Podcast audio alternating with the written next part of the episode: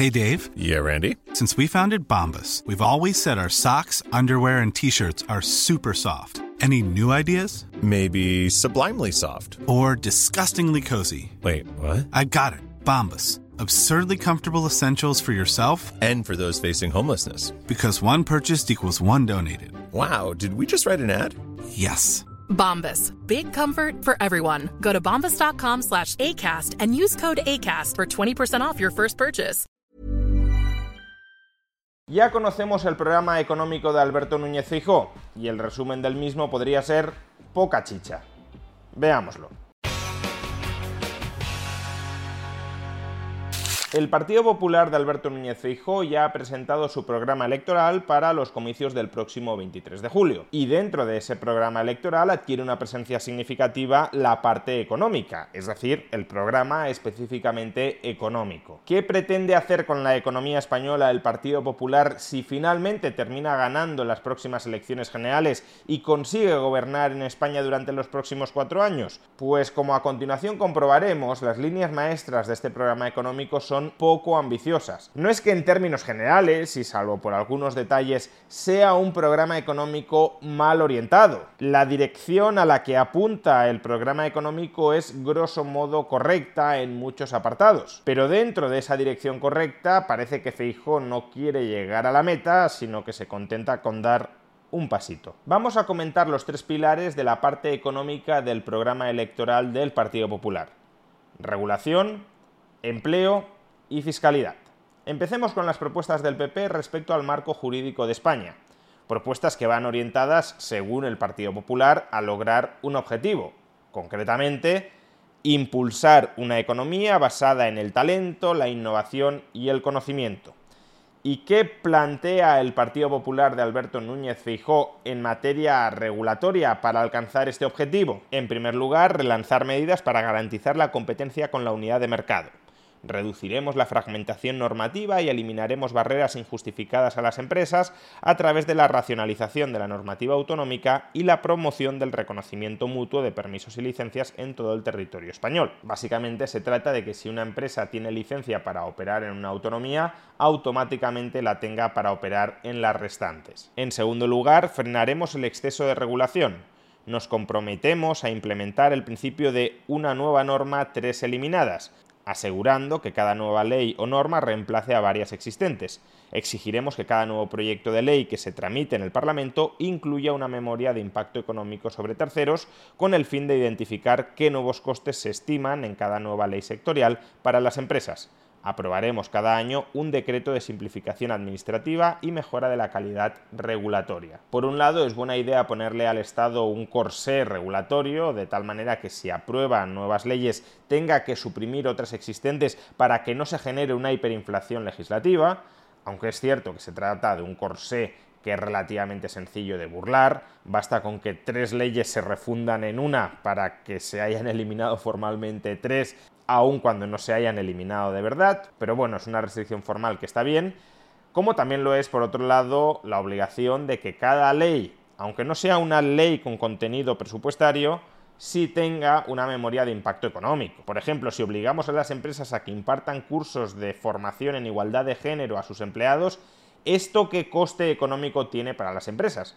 Porque muchas veces parece que les puedes imponer a las empresas cualquier tipo de obligación que como no paga el contribuyente, eso resulta gratis. Y no, lo que sucede es que paga el empresario o los trabajadores de ese empresario. En tercer lugar, sustituiremos el régimen de licencia por la declaración responsable, el actual sistema de autorización a través de licencia administrativa para agilizar la apertura de nuevos negocios y el desarrollo de nuevas actividades comerciales. En cuarto lugar, ampliaremos el silencio positivo como regla por defecto de la relación con la administración. Realizaremos una auditoría del régimen administrativo con la finalidad de ampliar el silencio positivo a aquellos trámites que tengan como fin el inicio de una actividad comercial o económica. Se trata de una medida complementaria de la anterior. Es decir, tú inicias tus actividades y si la administración que tiene que supervisar o fiscalizar que está todo en regla no lo hace o se retrasa mucho en esa supervisión, Entonces, pasado un determinado tiempo, se presupone que la administración está de acuerdo y por tanto tú consolidas el derecho a operar como venías operando. En quinto lugar, fomentaremos el crecimiento del tamaño de las empresas, corregiremos las actuales limitaciones del impuesto de sociedades con el objetivo de optimizar la gestión tributaria y simplificar reglas que obstaculizan el desarrollo de las empresas. Haremos que las obligaciones fiscales y laborales que desincentivan el crecimiento al superar ciertos umbrales se implementen de manera diferida o a través de moratorias. Por último, introduciremos cambios en la regulación tributaria con el objetivo de apoyar el crecimiento de las pequeñas y medianas empresas, suavizando los escalones regulatorios al adquirir la condición de gran empresa a efectos fiscales y modificando la periodicidad de las liquidaciones de IVA y los pagos de las retenciones del IRPF. El sistema jurídico de España penaliza el crecimiento empresarial porque cuando se superan determinados umbrales, las empresas han de soportar obligaciones fiscales o laborales adicionales a las que soportan las pymes. De tal manera que, por ejemplo, cuando una empresa tiene 49 trabajadores, se piensa muy mucho contratar a un nuevo trabajador, al trabajador número 50, porque eso le puede suponer nuevas obligaciones de carácter laboral. Por tanto, hay empresas que se quedan estancadas en la cifra de 49 trabajadores para no perder la condición de pyme y no soportar obligaciones adicionales que en un comienzo le resultan muy gravosas. Lo que aquí se plantea es que esas obligaciones gravosas no las tengan que soportar hasta que ya tengan un tamaño más que suficiente como para que el perjuicio económico que les origina no sea tan desproporcionado. Veremos si funciona, pero al menos se ha detectado parte del problema y es el escaso tamaño de muchas empresas españolas y es el obstáculo regulatorio a fomentar el crecimiento de esas empresas y se plantean algunos parches a ver si funcionan para no generar tantos desincentivos al necesario crecimiento empresarial en España. Sexto, priorizaremos la atracción y retención del talento internacional, implementaremos un nuevo programa de inmigración legal cualificada basado en un sistema de puntos que premiará la formación académica, las competencias lingüísticas y la capacidad innovadora. Este programa promoverá una inmigración basada en la igualdad de oportunidades y el mérito y se orientaría a facilitar la admisión de talento extranjero que tiene un alto potencial de integración y que puede aportar el mayor beneficio a España, tanto en términos de contribuir al crecimiento económico como a la sostenibilidad de los servicios públicos. Este nuevo programa se complementará con medidas decididas para el retorno de los españoles en el exterior, muchos de los cuales dejaron España por falta de oportunidades y desean volver cuando su país se las empiece a brindar. Esto último es muy indeterminado. Les vamos a dar oportunidades a los españoles en el extranjero para que vuelvan, cómo les vas a dar esas oportunidades, qué ventajas vas a proponer para que tengan el incentivo a regresar. Séptimo, elaboraremos un plan para acelerar los tiempos necesarios para el reconocimiento de títulos profesionales habilitantes, médicos, ingenieros, etc., mediante procesos de evaluación y reconocimiento de las titulaciones en los países de origen. Básicamente que podamos incorporar rápido a personal extranjero cualificado a la economía española y que los trámites burocráticos para convalidar formaciones académicas extranjeras que pueden ser de calidad, incluso en Estados Unidos, para que empiecen a trabajar en España, no se eternicen. Octavo, crearemos nuevas vías para atraer investigadores de primera línea a nuestras universidades y transferir conocimiento a la sociedad. Desarrollaremos un nuevo programa que facilite la incorporación de personal docente e investigador de excelencia mediante la convalidación automática de títulos y experiencias, la introducción de declaraciones juradas por parte de los candidatos y una evaluación basada en estrictos indicadores de la calidad investigadora. Algo muy parecido al punto anterior, pero con respecto al profesorado y a los investigadores de carácter universitario. Noveno, atraeremos más inversiones internacionales que generen empleo y crecimiento mediante mejoras en el sistema de otorgamiento y ejecución de garantías reales, una revisión del marco fiscal y de deducciones para inversores y empresas emergentes y la creación de una mesa para fortalecer a España como un centro financiero. Promoveremos un compromiso político para que España se convierta en un destino preferente para la inversión extranjera y establecer estableceremos un marco regulatorio estable para industrias en crecimiento, intensificando la apuesta por la innovación y el desarrollo. Este punto es un mero brindis al sol porque no hay ninguna propuesta realmente concreta. Simplemente dice que quiere convertir a España en un foco de atracción de inversiones internacionales. Pues mucha suerte consiguiéndolo. Décimo, convertiremos a España en un hub para la inversión en Latinoamérica. Revisaremos los tratados de reconocimiento de sentencias para asegurar su validez en países latinoamericanos en materia civil, mercantil y concursal. Incentivaremos la creación de mercados financieros supervisados para Latinoamérica. También revisaremos el tratamiento fiscal de las inversiones cruzadas entre España y las jurisdicciones de Latinoamérica, así como la normativa concursal española para permitir su aplicación en procesos de reestructuración en Latinoamérica. Aquí se trata de utilizar el marco jurídico de España para estructurar inversiones en Hispanoamérica que una empresa de Hispanoamérica emita bonos, por ejemplo, en jurisdicción española, aunque sea para financiar inversiones en su país, simplemente porque el mercado de capitales de ese país esté infradesarrollado o porque el marco jurídico de ese país no sea garantista y por tanto nadie quiera comprar bonos emitidos por esa empresa hispanoamericana en un determinado país de Hispanoamérica y por tanto nadie quiere invertir en esos bonos porque se regulan por normativa de este país hispanoamericano que no transmita confianza a los inversores. Es algo así como emitir bonos en moneda extranjera, no me fío de la moneda local por la inflación y demás, los emito en euros o en dólares, pues aquí estamos hablando de, en lugar de emitirlos en moneda extranjera, que quizá también, emitirlos bajo las reglas más estables, más confiables, con tribunales más funcionales, aunque aquí España tiene mucho que mejorar, para la resolución de conflictos entre la empresa emisora de los bonos, de la deuda, y los inversores internacionales que la adquieren.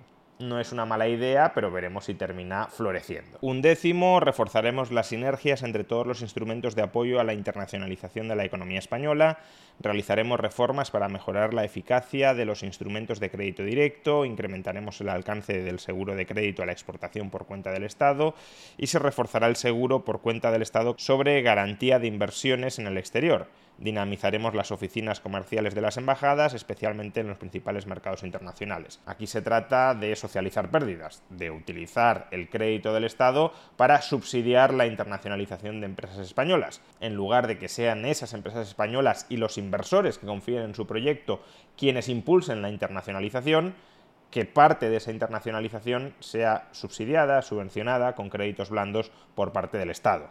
Esta es claramente una medida en la mala dirección, salvo para aquellas empresas que salen beneficiadas de estos créditos blandos, claro está. Duodécimo, crearemos el plan Next 35, con apoyo individualizado a las scale-ups llamadas a convertirse en las grandes creadoras de empleo de futuro.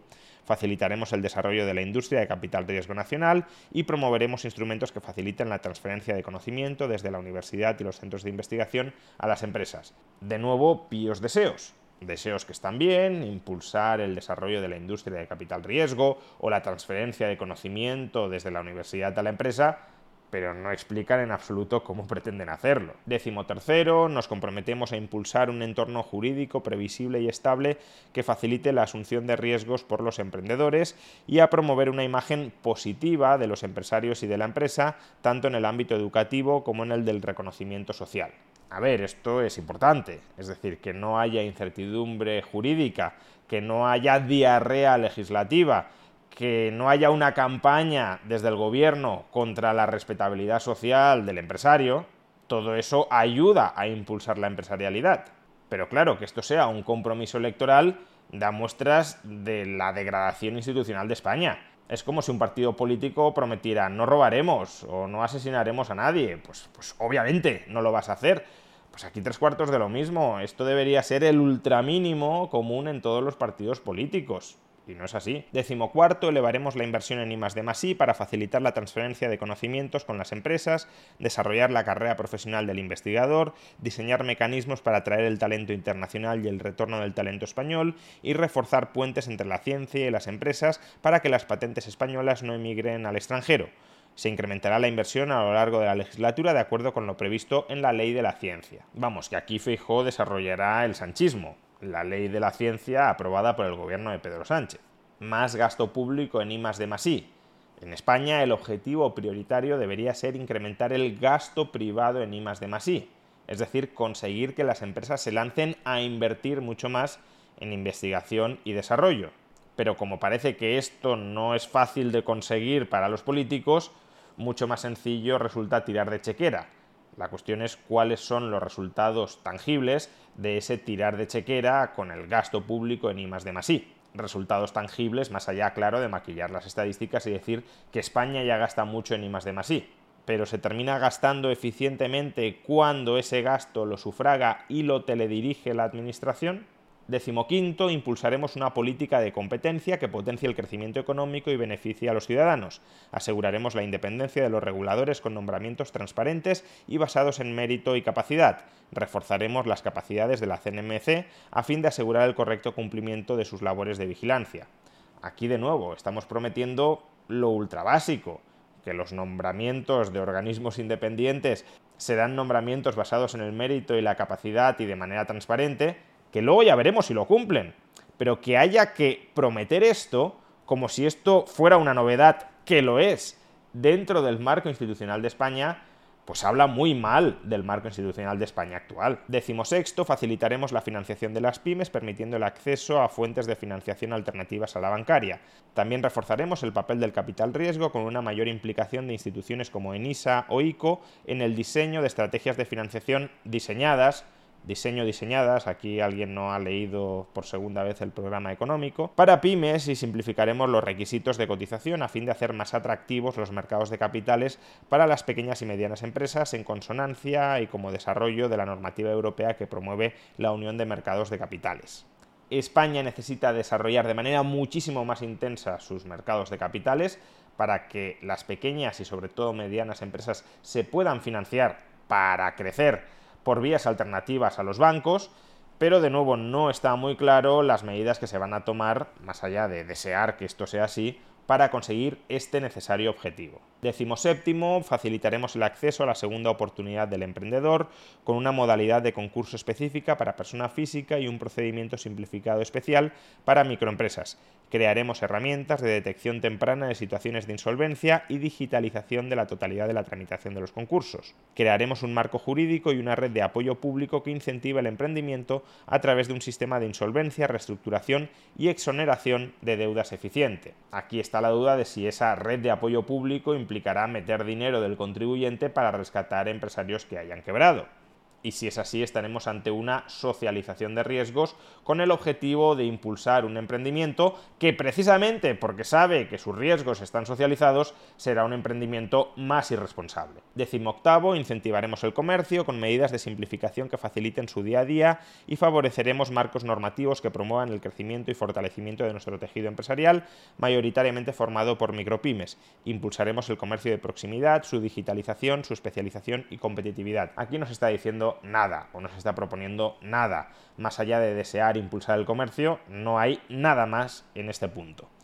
Y por último, dentro del apartado regulatorio, punto decimonoveno, crearemos un ecosistema propicio para la innovación social, facilitando el acceso a recursos, financiación y apoyo técnico a emprendedores y organizaciones sociales impulsaremos la creación de incubadoras y aceleradoras especializadas en innovación social, promoviendo la colaboración entre emprendedores, expertos y la comunidad en general. De nuevo, todo lo que vaya en la dirección de desarrollar en un sentido muy amplio los mercados de capitales, los mercados que canalizan financiación a las empresas en las distintas etapas de su vida, está muy bien, pero aquí no se propone específicamente nada para alcanzar este objetivo es una declaración de intenciones. En este punto no estamos ante un programa económico, sino ante una carta a los Reyes Magos. Bien, vayamos ahora con el segundo bloque, el bloque de medidas para el mercado laboral, cuyo objetivo es crear empleo de calidad para todos. ¿Qué propuestas más concretas se plantean para alcanzar este objetivo? Medida vigésima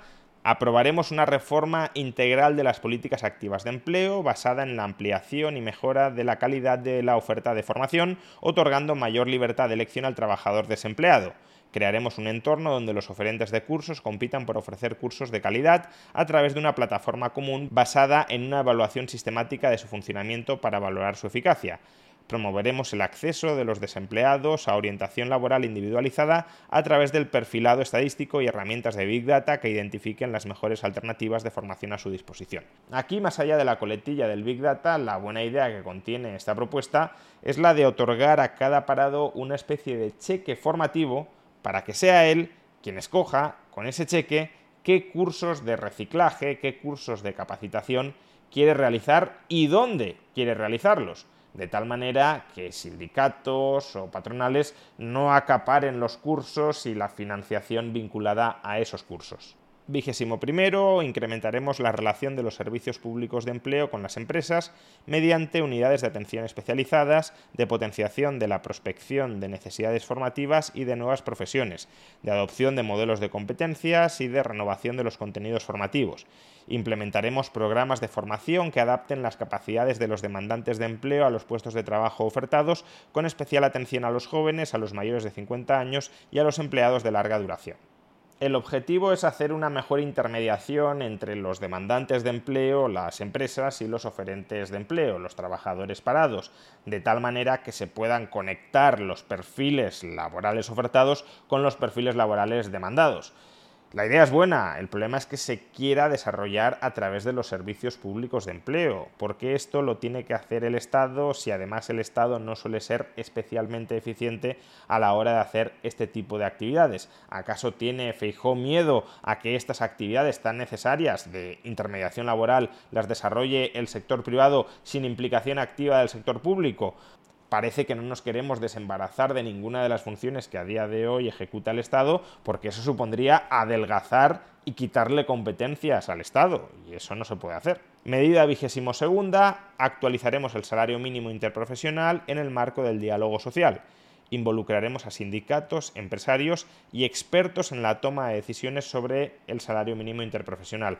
Aquí aparentemente no hay ningún cambio con respecto a lo que plantea el Partido Socialista, con respecto a lo que ha venido sucediendo hasta la fecha. Sin embargo, según se haga hincapié en unas partes de este compromiso o en otras, el resultado práctico sí puede ser distinto. Por ejemplo, si la patronal se opone a que se incremente el salario mínimo interprofesional en una determinada proporción, ¿El gobierno respaldará el veto de la patronal o hará, como ha hecho el gobierno de PSOE Podemos, caso omiso a lo que esté diciendo en ese momento la patronal e impondrá su decisión en acuerdo con los sindicatos? Si los expertos que incorpora el gobierno a esta mesa de negociación consideran que el salario mínimo no ha de subir más de un 2% en un determinado ejercicio, el gobierno hará caso a los expertos aún con la oposición de los sindicatos e incluso quizá con la oposición de la COE, esto sería más raro, pero imaginémoslo, hará caso a los expertos o hará caso a los agentes sociales. Con el gobierno de PSOE Podemos los expertos eran convidados de piedra, porque no podían emitir sus propias opiniones sobre la magnitud de la subida del salario mínimo. ¿Esto va a cambiar a partir de ahora o no? Como vemos, hay bastantes incógnitas alrededor de esta medida y según se despejen un poquito estas incógnitas, podemos ir hacia un modelo más similar al que teníamos hasta la fecha, al modelo de Yolanda Díaz, o a un modelo bastante I'm Sandra, and I'm just the professional your small business was looking for. But you didn't hire me because you didn't use LinkedIn jobs. LinkedIn has professionals you can't find anywhere else, including those who aren't actively looking for a new job but might be open to the perfect role, like me. In a given month, over 70% of LinkedIn users don't visit other leading job sites. So if you're not looking on LinkedIn, you'll miss out on great candidates like Sandra. Start hiring professionals like a professional. Post your free job on linkedin.com/people today. A lot can happen in three years, like a chatbot may be your new best friend. But what won't change? Needing health insurance. United Healthcare Tri Term Medical Plans, underwritten by Golden Rule Insurance Company, offer flexible, budget friendly coverage that lasts nearly three years in some states. Learn more at uh1.com. Since 2013, Bombas has donated over 100 million socks, underwear, and t shirts to those facing homelessness if we counted those on air, this ad would last over 1,157 days. But if we counted the time it takes to make a donation possible, it would take just a few clicks. Because every time you make a purchase, Bombas donates an item to someone who needs it. Go to bombas.com slash ACAST and use code ACAST for 20% off your first purchase. That's bombas.com slash ACAST, code ACAST. Distinto. Donde expertos o patronal podrían tener derecho a vetar ciertas subidas excesivas del salario mínimo interprofesional. Medida vigésimo tercera, mejoraremos el acceso al ingreso mínimo vital y su efectividad como herramienta de inserción laboral en coordinación con las comunidades autónomas.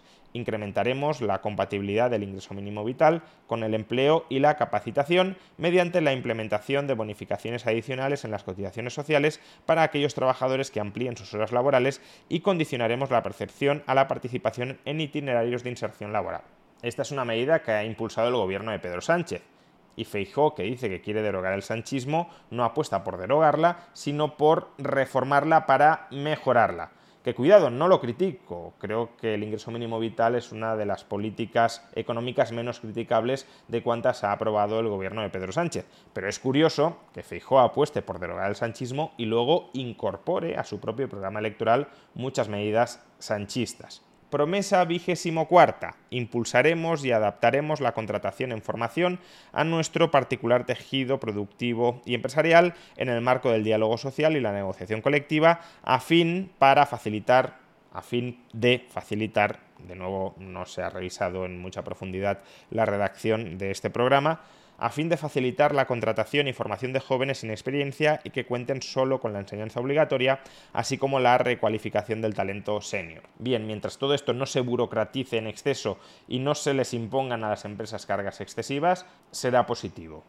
Medida vigésimo quinta, aseguraremos la sostenibilidad y suficiencia del sistema de pensiones para las generaciones actuales y futuras. Garantizaremos la revalorización de las pensiones en el marco del Pacto de Toledo impulsaremos la contributividad del sistema y lo dotaremos de mayor transparencia y accesibilidad, de modo que todos los trabajadores puedan acceder con mayor sencillez a la estimación de su pensión futura. Analizaremos la situación de los mutualistas alternativos en aras a promover junto a las mutualidades unas condiciones de jubilación dignas. No queda muy claro qué está prometiendo el Partido Popular aquí, más allá de que garantizará la sostenibilidad del sistema de pensiones. Pero ¿cómo la garantizará? Si la garantiza revalorizando las pensiones al IPC, que es lo que parece que plantea en este punto, entonces vas a mantener un gasto desorbitado del sistema de pensiones y la única forma que vas a tener de garantizar la sostenibilidad será subiendo cotizaciones sociales que casi es lo que parece que quiere dar a entender cuando dice que impulsaremos la contributividad del sistema.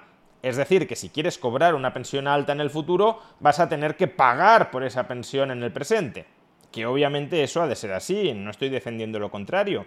Pero ¿qué pasa si no quieres cobrar una pensión alta en el futuro? Una pensión del sistema público de pensiones. ¿También te van a obligar a pagar más porque sí o sí has de cobrar esa pensión alta? Ahí lo que encontramos es el germen de una justificación a una subida generalizada de las cotizaciones sociales. Si no subimos las cotizaciones sociales, habrá que bajar las pensiones. Y como no podemos bajar las pensiones, pues hay que subir las cotizaciones sociales. La redacción es deliberadamente ambigua y es compatible tanto con una consolidación de la reforma del ministro Escribá, que sería una catástrofe que el Partido Popular fuera en esa dirección, o con una derogación de la reforma de Escribá, argumentando que no respeta la contributividad y que no garantiza la sostenibilidad del sistema de pensiones. Lo veremos. Eso sí, lo triste es que muchos ciudadanos irán a votar en las elecciones sin saber qué propone exactamente el Partido Popular para el sistema de pensiones español. Uno de los principales asuntos, ya no de política económica, sino de gestión de gobierno, es un asunto sobre el que el Partido Popular es deliberadamente ambiguo para que la gente le vote sin saber qué piensa hacer con el sistema de pensiones transparencia democrática. Medida vigésimo sexta. Dotaremos de nuevas herramientas de flexibilidad a los trabajadores, introduciremos cuentas individuales para los trabajadores, cuentas portables, que puedan usar ante diversidad de contingencias de su vida laboral para ganar en equidad, eficiencia y productividad. Estas cuentas acompañarán al trabajador durante su vida laboral y se nutrirán a través de aportaciones mensuales de las empresas con una parte de las cotizaciones sociales que ya abonan. Este mecanismo mejorará la protección de los trabajadores y eliminará barreras de los cambios de empleo voluntarios de los trabajadores con mayor antigüedad.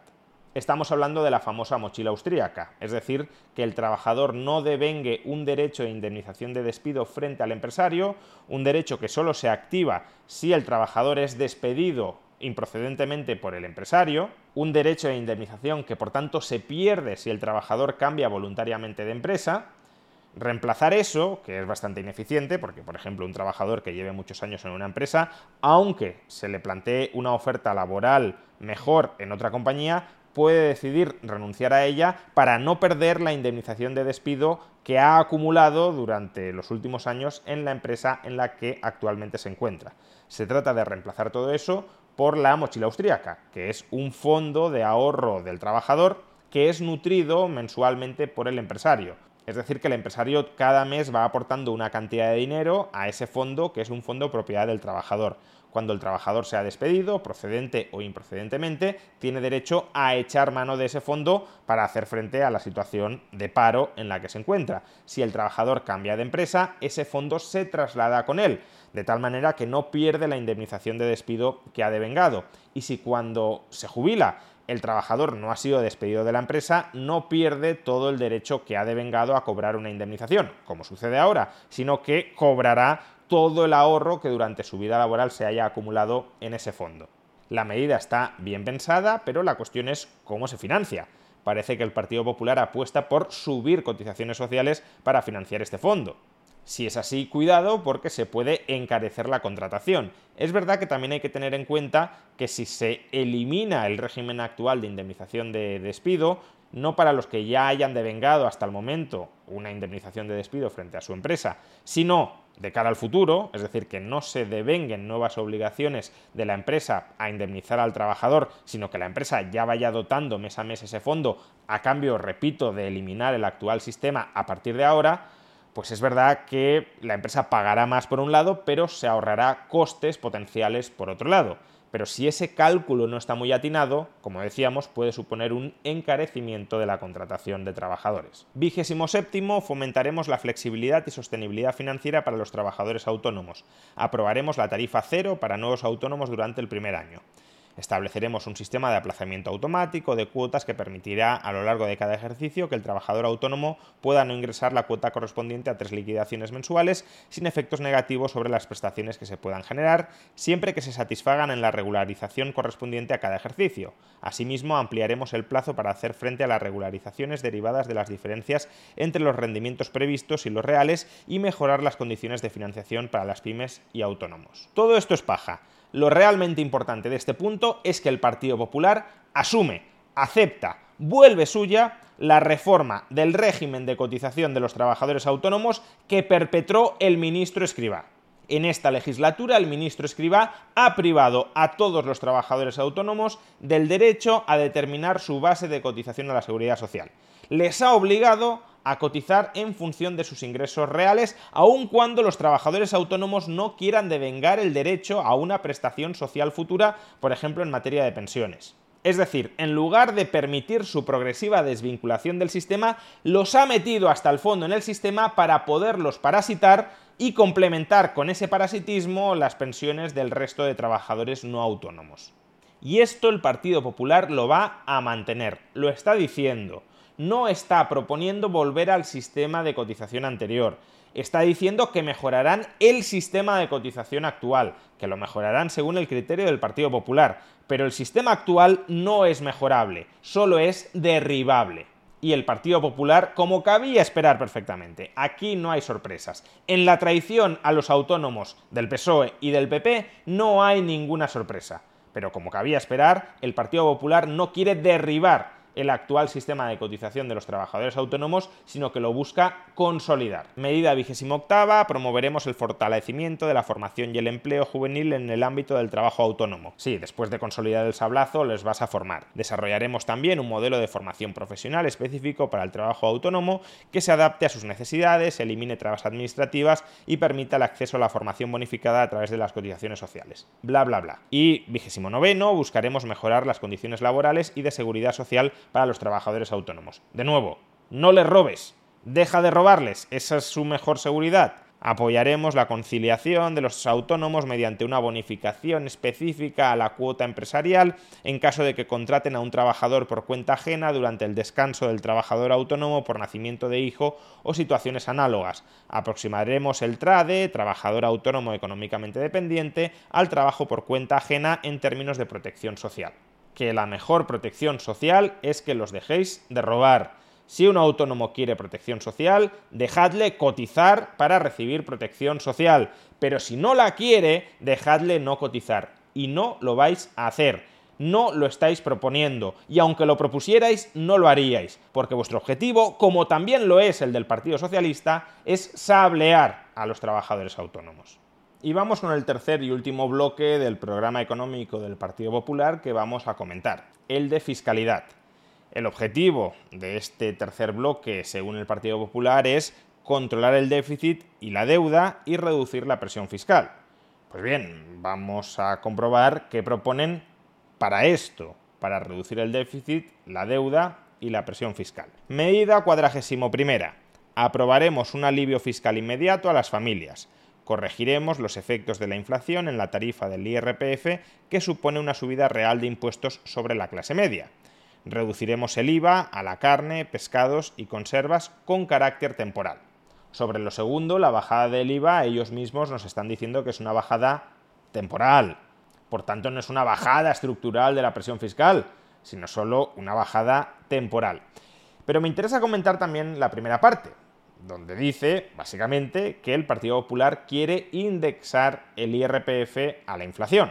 Si suben los precios, aunque nuestros ingresos suban nominalmente, no nos hemos vuelto más ricos, pero a efectos del IRPF sí somos más ricos y por tanto sí tenemos que tributar en tramos marginales más altos. Esto obviamente es una subida de impuestos, porque pagamos más impuestos sin que nuestra capacidad económica se haya incrementado. Y por eso hay que deflactar la tarifa del IRPF, así como los beneficios fiscales dentro del IRPF para que no paguemos más meramente porque nuestros ingresos se han inflado por la inflación. La medida está muy bien, pero tiene bastantes cuestiones. La primera es cuánto tiempo van a echar la vista atrás para deflactar la tarifa del IRPF.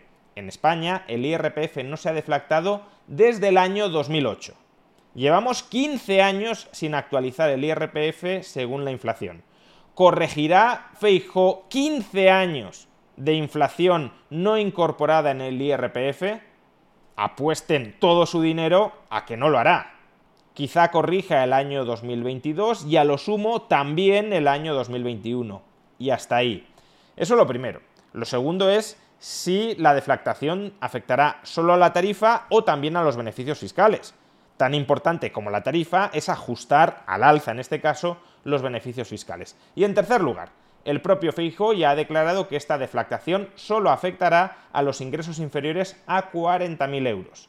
¿Qué pasa? ¿Que la no deflactación de la tarifa del IRPF no supone una subida de impuestos para los ingresos superiores a 40.000 euros? Claro que lo supone, tanto para los ingresos superiores a 40.000 euros como para los ingresos inferiores a 40.000 euros. Por tanto, si el propio Feijóo dice que no deflactar la tarifa del IRPF equivale a subir impuestos y está diciendo que no va a deflactarla para los ingresos superiores a 40.000 euros, lo que en última instancia está diciendo Fijo es que va a subir o al menos a consolidar la subida de impuestos a los ingresos superiores a 40.000 euros. ¿Esto es una bajada de la presión fiscal, señor Feijo? No, esto es una subida de la presión fiscal. No nos quiera vender la moto como ya nos la está vendiendo Sánchez. Cuadragésimo segunda, realizaremos una reforma integral del sistema fiscal con criterios de eficacia, equidad y sostenibilidad de los servicios públicos destinada a proteger el ahorro, la inversión y fomentar la creación de empleo eliminaremos el impuesto a las grandes fortunas y simplificaremos el IRPF y el impuesto sobre sociedades para las pymes, con especial atención a las empresas con pérdidas y a aquellas que incrementen el promedio de su plantilla de trabajadores con contratos indefinidos. Más allá del compromiso de que van a eliminar el impuesto a las grandes fortunas, que a ver, incluso según el gobierno de Sánchez, es un impuesto temporal. Por tanto, solo con que hagan caso a lo que prometió hacer Sánchez, mantenerlo solo durante un par de ejercicios, ya cumplen con esta revolucionaria promesa fiscal. Pero bueno, más allá de este compromiso de eliminar el impuesto a las grandes fortunas, esta medida cuadragésimo segunda no dice nada. Dice que simplificarán, mejorarán la eficacia, la equidad del sistema fiscal, pero no plantean ninguna medida concreta con la que lo van a hacer. Medida cuadragésimo tercera, equilibraremos la relación entre el contribuyente y la administración tributaria. Estableceremos un estatuto del contribuyente. Incorporaremos el derecho al error en el ordenamiento tributario español para minimizar las consecuencias de los errores que se puedan producir en las declaraciones de contribuyentes con un registro histórico de cumplimiento. Revitalizaremos el Consejo para la Defensa del Contribuyente, ampliando sus competencias y potenciando la independencia de sus integrantes. Reformaremos los tribunales económico-administrativos, impulsaremos la transacción judicial y dotaremos de mayor seguridad jurídica a las operaciones tributarias. Si de verdad se consigue reequilibrar la relación de poder entre el contribuyente y la administración, ahora la administración tiene todo el poder y el contribuyente está de rodillas y suplicando ante la administración que no lo pisotee todavía más, desde luego daremos un paso adelante muy importante. Durante las últimas décadas, la administración tributaria ha ido ganando más poder, más poder, más poder, y el contribuyente en paralelo ha ido quedando en una indefensión creciente. Por tanto, si esto se reequilibra de alguna manera, si se le otorgan al contribuyente garantías para no ser pisoteado por la administración, esta sí es una medida potencialmente muy importante. Promesa cuadragésimo cuarta con el fin de promover la inversión y el desarrollo económico en España y facilitar la movilidad internacional, mejoraremos el régimen fiscal para nuevos residentes, ofreciendo incentivos fiscales atractivos y competitivos a nivel global. Entiendo que se trata de una especie de nueva ley Beckham, pero como no tenemos detalles, pues tampoco podemos evaluarla. Medida cuadragésimo quinta Haremos al inicio de la legislatura una profunda revisión con la intervención general de la Administración del Estado de la situación real de las cuentas públicas, los compromisos de gasto adquiridos por el actual Gobierno y las obligaciones pendientes. Bueno, esto salvo sorpresas no tendrá mucha relevancia ni muchas implicaciones. Medida cuadragésimo sexta, reformaremos la ley de institucionalización de la evaluación de las políticas públicas con el fin de garantizar su correcta aplicación. Fortaleceremos el papel de la IREF como evaluador independiente de eficacia y eficiencia de las políticas que contribuyan a la optimización en el uso de los recursos públicos en todos los niveles de la Administración. Como ya he dicho antes, en muchos casos nos estamos moviendo en compromisos que deberían darse por sentados que la IREF deba ser independiente y que su independencia no esté cuestionada no debería ser algo que estuviera en el debate público porque debería ser algo que estuviese asumido por todos. Pero como no lo está, hace falta prometerlo. Pero claro, es un grado de promesa pues muy ridículo ¿La gran gesta de Feijó es hacer lo mínimamente exigible a hacer? Pues sí, parece que ese sea el caso. Y última medida que vamos a comentar en este vídeo, medida cuadragésimo séptima, intensificaremos el proceso de contratación centralizada en la administración como herramienta de ahorro de costes. Analizaremos a fondo las necesidades a cubrir y las respuestas que ofrece el mercado con el objetivo de obtener una adecuada correspondencia calidad-precio. Ampliaremos el alcance de los contratos a centralizar, incorporando áreas como la eficiencia energética, el mantenimiento de edificios e instalaciones y los servicios de ciberseguridad. Asimismo, implementaremos mecanismos que garanticen la inclusión de las pymes en estos procesos, por ejemplo, estableciendo lotes en los contratos a licitar que sean más accesibles para estas entidades. Tengas en cuenta que utilizar la contratación centralizada como herramienta de ahorro de costes para la Administración tiene normalmente que ver no solo, pero en su mayor parte, tiene que ver con que la Administración ejerza poder de mercado contra las empresas. Se trata de crear una especie de monopsonio público, monopolio por el lado de la demanda, un demandante único con mucho poder de negociación para apretarles las tuercas a las empresas privadas y forzarles a que bajen precios. Si esto lo hiciera una empresa privada, ya fuera como oferente, monopolista o como demandante, monopsonista, la CNMC, la Comisión Nacional de Mercados y Competencia, abriría expediente sancionador. Como lo hace la Administración, pues se nos vende como algo muy interesante y muy progresista. Démonos cuenta de que en este último bloque se han planteado varias rebajas superficiales, tímidas de impuestos y ninguna medida seria de ajuste del gasto. ¿En qué sentido, por tanto, cabe decir que estas medidas van orientadas a reducir el déficit y la deuda pública. Como mucho irán orientadas a bajar un poquitín la presión fiscal, pero desde luego no hay ninguna medida específica para controlar el déficit y para controlar la deuda pública. Al contrario, en otras partes del programa se prometen incrementos del gasto. Por tanto, si recortas algunos impuestos y aumentas el gasto, tú al menos no estás haciendo específicamente nada para reducir el déficit. Si la economía sigue creciendo y las bases imponibles de los contribuyentes siguen aumentando, conseguirás reducir el déficit porque aumentará la recaudación más de lo que tú aumentas el gasto, pero tú no has tomado ninguna medida específica para ayudar a reducir ese déficit, más bien al contrario. En definitiva, este es el programa económico de Alberto Núñez Fijó. Por cierto, un detalle bastante interesante. Recordemos que en la segunda promesa de este programa económico encontrábamos la siguiente medida. Exigiremos que cada nuevo proyecto de ley que se tramite en el Parlamento incluya una memoria de impacto económico sobre terceros con el fin de identificar qué nuevos costes se estiman en cada nueva ley sectorial para las empresas. Pues bien, este programa electoral carece de memoria económica y de memoria de impacto económico.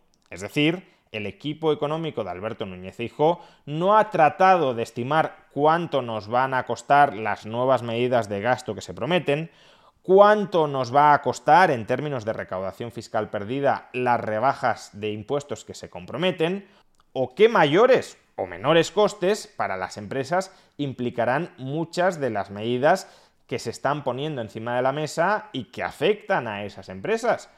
Si tan importante es para Fijó la memoria económica y la memoria de impacto económico, ¿cómo presenta un programa electoral sin esa memoria económica y sin esa memoria de impacto económico? Mal empezamos con el ejercicio de coherencia y de rigor. A ver si va a ser otro engaño como los de Sánchez. En cualquier caso, creo que una lectura global de este programa económico nos lleva a darnos cuenta de que no es un programa económico ni mucho menos revolucionario. Hay medidas que van en la buena dirección, sobre todo en la parte regulatoria, pero la mayoría de medidas o son muy descafeinadas, no cambian casi nada, o son medidas que directamente consolidan malas ideas, malas propuestas, malas leyes del gobierno de Pedro Sánchez, como sucede con los sufridos autónomos. Por tanto, como ya resumí al principio, poca chicha, muy poca.